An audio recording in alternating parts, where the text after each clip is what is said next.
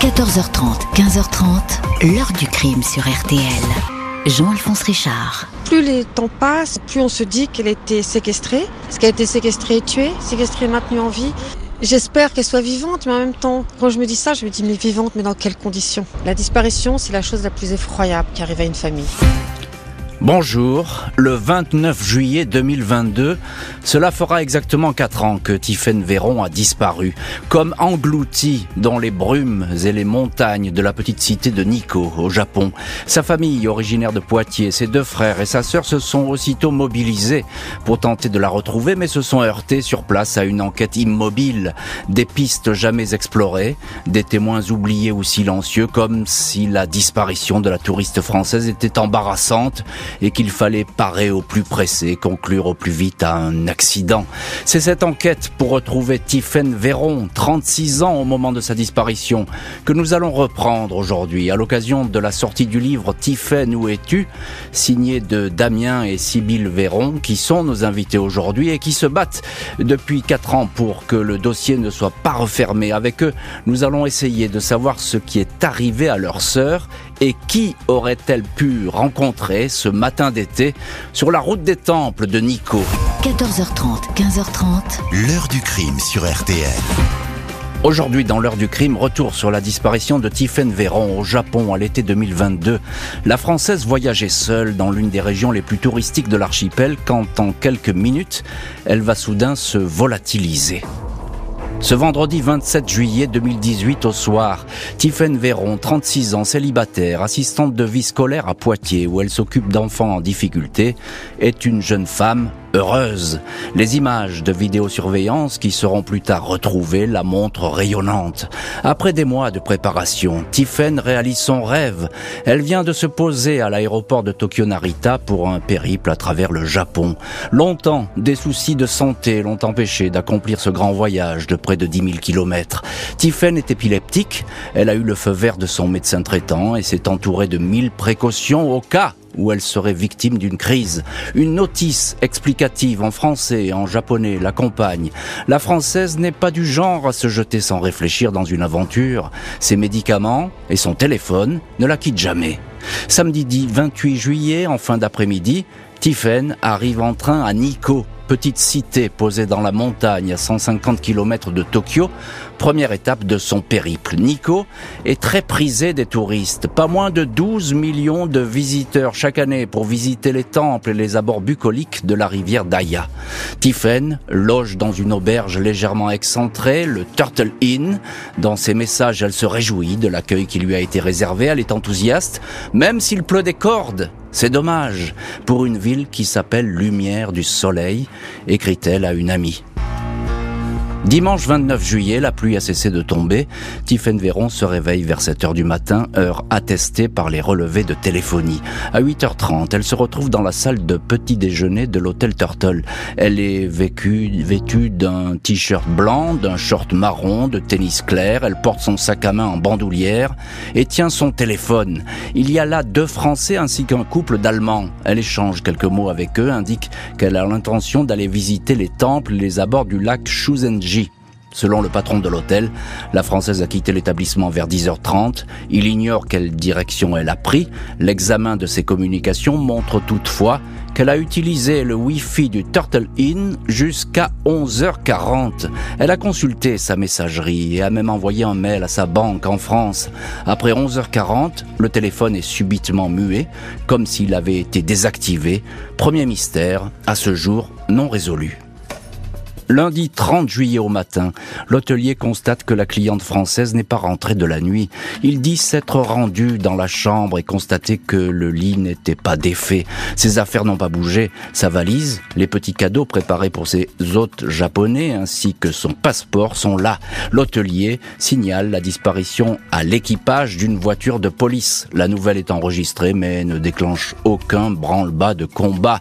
Il est d'usage au Japon que les autorités ne s'alarment pas sur les disparition, surtout quand il s'agit de personnes adultes. L'ambassade de France est informée. 4 août, Damien et Sybille Véron débarquent au Japon. La police de Nikko évoque tout de suite le passage du typhon Jongdari et une pluie qui aurait démesurement fait gonfler la rivière Daya. La jeune femme a pu faire une chute et être emportée par le courant. On présente aussi aux proches un foulard de soie retrouvé sur un chemin. Le frère et la sœur ne le reconnaissent pas, mais pour les policiers, il appartient à la française. Et c'est la preuve qu'elle a eu un accident. Le fait est que la rivière Daya ne va rendre aucun corps, la police locale ne s'agite pas pour autant, la famille sur place va partir à la chasse, aux indices et aux témoignages. En ce mois d'août 2018, soit quelques jours après la disparition de Tiphaine, Damien et Sybille Véron sont les témoins d'investigations qui semblent faire du surplace. À ce stade, les policiers locaux ont tout juste interrogé quelques personnes pour savoir s'ils avaient aperçu la touriste. Une semaine après la disparition, le frère et la sœur de Tiphaine rencontrent enfin, en la présence des enquêteurs, le patron de l'auberge Turtle Inn, dernière personne à avoir vu vivante la jeune femme, témoin précieux donc, mais que les enquêteurs n'ont pas pris le soin d'interroger dans le détail. L'hôtelier ne semble pas très heureux de cette rencontre, il fait tout pour éviter le dialogue. Damien et Sybille Véron lui demandent si les clients qui logeaient à l'auberge ont été contactés. Réponse, non, non, il ne faut surtout pas déranger les clients. Dans les jours qui suivent, le dossier est confié au commissariat central de Toshigi, le chef-lieu de la région. Des hommes sont envoyés sur les lieux où la touriste aurait pu se rendre, le secteur des temples et les rives dans lac. Des pêcheurs sont questionnés, la photocopie du passeport de la disparue leur est présentée sans résultat. Un drone est utilisé pour survoler certains secteurs, mais ces recherches ne donnent rien. Il faudra attendre neuf jours pour qu'un avis de recherche en bonne et due forme, avec photo de Tiffen Véron, rédigé en japonais et en anglais, soit affiché un peu partout en ville. Le frère et la sœur de Tiphaine continuent à mettre la pression sur les enquêteurs qui assurent avoir déjà fait beaucoup de choses. Ils disent avoir envoyé une patrouille dans chaque lieu que Tiphaine avait prévu de visiter. Tant qu'il n'y aura pas de nouveaux indices, nous ne ferons pas de recherche, indique aux Français le chef d'enquête de la police de Nico. S'il s'agit d'un accident, comme le croient les autorités, Inutile d'entreprendre des vérifications plus poussées, des pêcheurs finiront bien par retrouver le corps de la malheureuse. Le frère et la sœur évoquent une autre hypothèse. Et si Tiphaine avait fait une mauvaise rencontre sur la route des temples, ou encore si elle avait fait une crise d'épilepsie en présence d'une personne qui aurait paniqué et ne lui serait pas venue en aide. Le frère et la sœur évoquent le patron du Turtle Inn, le chef d'enquête se braque, l'hôtelier est un homme bien, il n'est pas coupable, leur répond-il sèchement. Pour prouver sa détermination sans faille, la police invite alors les Vérons à assister au travail des experts dans la chambre de Tiphaine. Les enquêteurs utilisent du luminol, substance qui permet de révéler les plus infimes traces de sang. Contre toute attente, une projection de sang est détectée sur un mur, mais aucune explication ne sera donnée à cette découverte qui pourtant, sur le moment, a étonné les policiers eux-mêmes. Le 7 août, la mère de Tiphaine Véron, Anne Désert, s'adresse au président de la République, Emmanuel Macron. Nous avons besoin de votre aide. L'enquête piétine. Le 10 août, une grande battue, une soixantaine de policiers, une quinzaine de volontaires est organisée sur le site dit Kamangushi Abyss, où devait se rendre la Française. Les rives de la rivière Daya sont explorées aucune trace de la disparue. La famille ne va alors cesser de se mobiliser pour que les recherches continuent. Le 9 septembre, Sibylle, sœur de Tiphaine, lance un appel aux touristes de Nico pour savoir s'ils disposent de photos. La police n'avait pas pensé à effectuer cette démarche. Les semaines et les mois vont s'écouler sans qu'aucune trace de la jeune femme ne soit découverte. L'enquête va montrer que ce coin ultra touristique n'était peut-être pas aussi sûr que cela. Les proches de Tiphaine Véron, décontenancés par des investigations qui semblent bloquées, poursuivent leur contre-enquête, que ce soit en France ou au Japon, afin de mettre au jour une piste qui pourrait mener à la disparue. La famille apprend ainsi que les lieux que voulait visiter Tiphaine n'étaient peut-être pas aussi bien fréquentés que cela. À l'entrée d'un chemin, un panneau a ainsi été posé en guise d'avertissement. Ces derniers temps, il y a eu de nombreux incidents où un homme a touché physiquement des personnes après s'être fait passer pour un guide est-il mentionné Faites attention, peut-on lire. Des témoignages de femmes font état d'un harceleur et agresseur sexuel qui se livre à des attouchements. Ce faux guide entre 50 et 60 ans sévit depuis deux ans dans le secteur. Fait étonnant, la police le connaît très bien, mais n'a pas jugé nécessaire de s'y intéresser. Le faux guide posterait sur les réseaux sociaux des commentaires sur ses rencontres furtives sur les bords de la rivière Daya. Trois mois avant la disparition, il a posté des photos de Bouddha et d'une chute d'eau où Tiffen souhaitait se rendre était-il là à rôder le week-end où Tiffen a disparu s'interrogent Damien et Sibylle Véron. L'enquête sur le faux guide, jamais menée par la police locale, s'arrête là.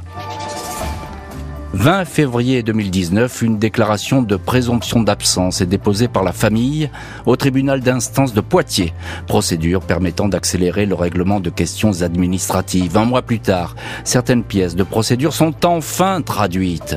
Au mois de mai, une équipe de policiers est envoyée au Japon. Le commissaire de Poitiers, un officier du SRPJ, soumis à la procédure d'entraide judiciaire internationale, sont réduits au rôle de simples observateurs. Ils ne peuvent pas enquêter. On leur remet les auditions des dernières personnes ayant vu Tiffen vivante.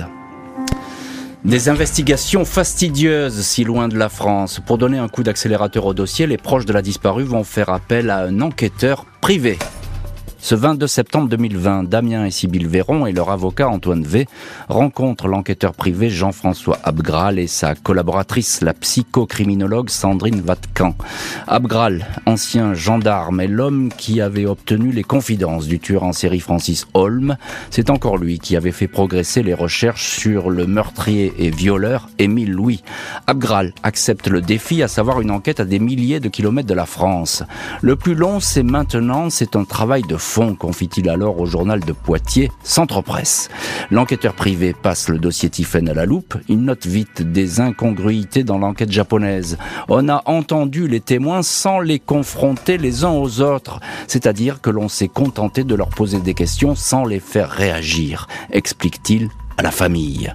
Mars 2021, toute une série d'investigations météorologiques, génétiques, téléphoniques sont demandées par la nouvelle équipe d'enquête. Trois mois plus tard, la juge de Poitiers sollicite des experts pour travailler sur des recherches ADN ainsi que sur la téléphonie. Une nouvelle commission rogatoire est en préparation pour être adressée au Japon, piqué au vif. La police de la préfecture de Toshigi, chargée de la sécurité dans la région de Nikko, annonce une nouvelle campagne de fouilles avec drones et plongeurs. Aucun détail ne sera donné sur ces recherches. Quatre ans après la disparition de la touriste française, le dossier est toujours ouvert en France et au Japon, même si des deux côtés la lassitude risque de gagner la justice. 12 mars 2022, les proches de Tiphaine, sa mère Anne Désert, sa sœur Sibylle, ses frères Damien et Stanislas remettent symboliquement une lettre ouverte à la juge d'instruction de Poitiers chargée du dossier. Ils regrettent sa décision de ne pas se rendre au Japon, la juge considérant ce voyage non indispensable pour établir la vérité. Le parquet de Poitiers avait pourtant demandé ce déplacement. Ce refus résonne pour nous comme un abandon de Tiphaine à son sort, écrit la famille. Celle-ci rappelle avoir mené ses propres recherche depuis quatre ans et avoir écarté la piste accidentelle. Il est en effet avéré qu'il n'y a jamais eu de typhon le jour de la disparition et pas la moindre crue de la rivière. S'il vous plaît, faites que Tiffen ne reste pas une énigme, faites que nous n'emportions pas le mystère de sa disparition dans nos tombes, écrivent encore les proches. À ce jour, aucune trace de Tiffen Véron n'a été retrouvée dans la rivière Daya ou dans les montagnes de Nico. Personne ne peut dire à quel moment précis et comment elle s'est évaporée. L'heure du crime, présenté par Jean-Alphonse Richard sur RTL.